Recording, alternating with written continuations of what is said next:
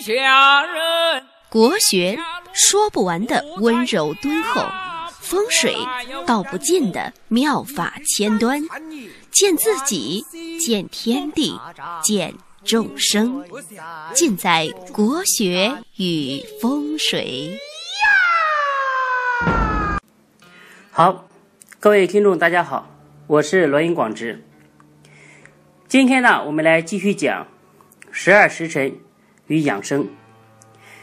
上一期呢，我们讲到了子时，胆经主事。那这一期呢，我们来讲一讲丑时，肝经主事。在《黄帝内经》上记载，肝呢，在天为风，在地为木，在体为金，在脏为肝，在色为苍，在变动为卧，在窍为木，在胃为酸，在志。为怒，丑时呢是指夜里的一点到三点，这个时候呢是肝经主事，也就是说肝经在这个时候值班。大家都有一个常识，就是肝藏血，肝主筋。那我们都知道，肝在解剖学里面呢，它是在人体的右边。但是呢，中医为什么要说左边为肝，右边为肺呢？那其中的原因呢，我想应该是这样子的。大家呢在药王殿殿里面呢，应该看到药王殿呢供奉的都是唐代的孙思邈。那孙思邈像呢，经常会出现这样一幅图，就是孙思邈。底下坐着一只老虎，手里呢抓着一条龙。那在中国的古代文化里面呢，大家都知道，东方为木，叫做青龙；那西方呢属金，叫做白虎；而南方呢属火，称为朱雀；北方属水，称作玄武。那既然是东方为肝，就像青龙。如果仔细观察的话，就会发现外边所有画的龙都是飞腾的，因为龙是主向上。而我们去看画虎的那一幅图呢，最凶猛的老虎就是下山虎，虎都是主将，白虎是主屯的。是往下降的，但是呢，有一点大家一定要知道，就是气往下降的时候啊，一定还是要抬起来，还是要升起来，因为任何东西啊都不可能只升不降，也不可能只降不升，这就是《易经》当中所讲的“否极而泰来”，所以呢，这也是。中国文化非常精妙的一个地方。那么，为什么左边主肝而右边主肺呢？实际上呢，它是在告诉我们，肝气是主往上升的。大家知道，肝属木，而木呢，它的五行属性，木主调达，木主上升。那比如说，一个人出现了头疼这一症状，那看病的时候呢，很多中医就会告诉我们，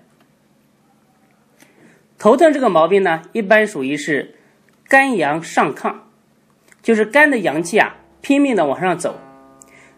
那么实际上就是在告诉我们呢，收敛的这个功能，降的这个功能出了问题了，就是说。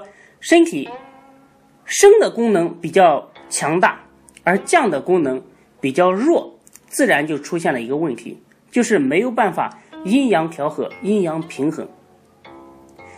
所以呢，讲左边实际上在讲生发，而右边主降，肺气是主降的。所以说，降龙伏虎，在道家的养生里面，也是认为最难的就是使人体的气机。升中有降，而降中有升。大家这样就能够理解中医里面所讲的这个肝和肺，它其实是代表的它本身的一个五行的属性，而并不是说我们解剖学当中的肝和肺。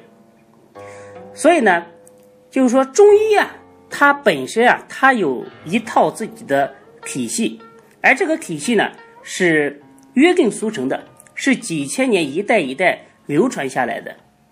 但是呢，当西医他们的这个理论体系翻译到中国来的时候呢，他就必须要假借很多中医的词汇。那这个时候就要看翻译者的一个境界。就是翻译过来之后啊，它其实并不是说是一一对应的，所以大家在读中医和西医的时候啊，一定要注意这个问题。那在《易经》里面有一句话叫做“乾卦上九，现群龙无首级”。所谓“现群龙无首级”，就是生发、生长、收敛。收藏全部都有，使他们达到了一个和谐统一，这个呢才是人生的最高境界。这个呢也是身体所保持的最健康的一种状态。那比如说你看到自己的身体呢不健康，就要知道哪个方向、哪个部分出问题了，是收藏的问题呢，还是？生发的问题，如果一个人一天到晚都没精打采，可能就是生发出问题了。而生发的问题又是因何导致的呢？中医讲，如果一个人的生发出问题了，我们不仅仅要考虑生发的问题，还要考虑是不是因为他冬天收藏的不够。是因为他的肾精耗散的太厉害了，就是没有东西可以去生发了。就像你要生一堆火，你要点一堆火，你如果没有柴火，对吧？你怎么可能点火烤火有热量呢？所以呢，在中医看来，应该是水生木，但是如果冬天没有足够的收藏，那木呢就生不起来。在中医里面啊，一直讲不治己病，不治已病而治未病。比如说肝病了，不去治肝，而是去固摄住中央脾土，然后再把收敛和这个功能呢恢复，这样肝病才会好。这也是肝肾同源的一个道理，这就是中医里面左肝右肺的精髓。那中医认为呢？肝藏血，肝主筋。那藏血的功能啊，它实际上就是生龙的这个低头。如果把血藏得住，然后主筋。所谓筋呢，就是指弹性。人体当中的这个弹性如果出了问题，一般来说就是肝出了问题。而肝所主筋的弹性没有了，又是有血出了问题，是血不能够。滋养和柔润这条筋了，这样就出问题了。所以呢，现在患肝病的人啊特别多，原因就是跟我们日常生活当中一些很不好的习惯有关系。你比如说夜里不睡觉，夜里呢一一点到三点，如果不睡觉的话，就养不起肝血，这个呢是非常危险的。也就是《黄帝内经》。呃，这个上古天真论里面所描述的这个耗散其真啊，所以夜里面从子时开始就一定要上床睡觉。那第三个问题呢，就是肝呢又是将军之官，谋略出焉。所谓将军之官啊，在《黄帝内经·灵兰秘典论》里面呃说到过。就是说，肝为将军之官，是主谋略的。所以说，我们的聪明才智啊，能否得到最大的发挥，最关键的在于我们的肝气是否足够。如果你的肝气很足，肝很强大的话，就显得很聪明，你的反应啊就会非常的敏捷。将军之官，这里面的这个将军呢，不仅是能够打仗的人，更是能够运筹帷幄之中决胜于千里之外的这个人。所以将军之官的意思呢，就是肝的运筹帷幄的这个功能，就是藏血的这个功能。而谋略出焉所说的是，肝气养足了，才能够谋划策略。在日常生活中，还有一个现象，比如说生气，有很多人很喜欢生气，生闷气。那刚开始生气的时候啊，我们通常是右边疼，因为你生气的时候啊，你的肝气先瘀滞住了。不会一下子疼到肝这边来，如果再生气呢，就会感觉不想吃饭，食量很差。这个呢就叫做木克土，木为肝，中央脾胃为土，生了气之后啊，人吃不下饭，就是说这个肝反过来把你的脾胃给克制住了。这个呢就叫做木克土。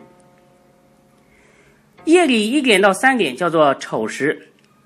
丑字呢，在古代写出来的时候啊，像就像一个手，就是说手要伸出去，又要缩回来。伸出去呢，它是生发；而缩回来呢，是收敛。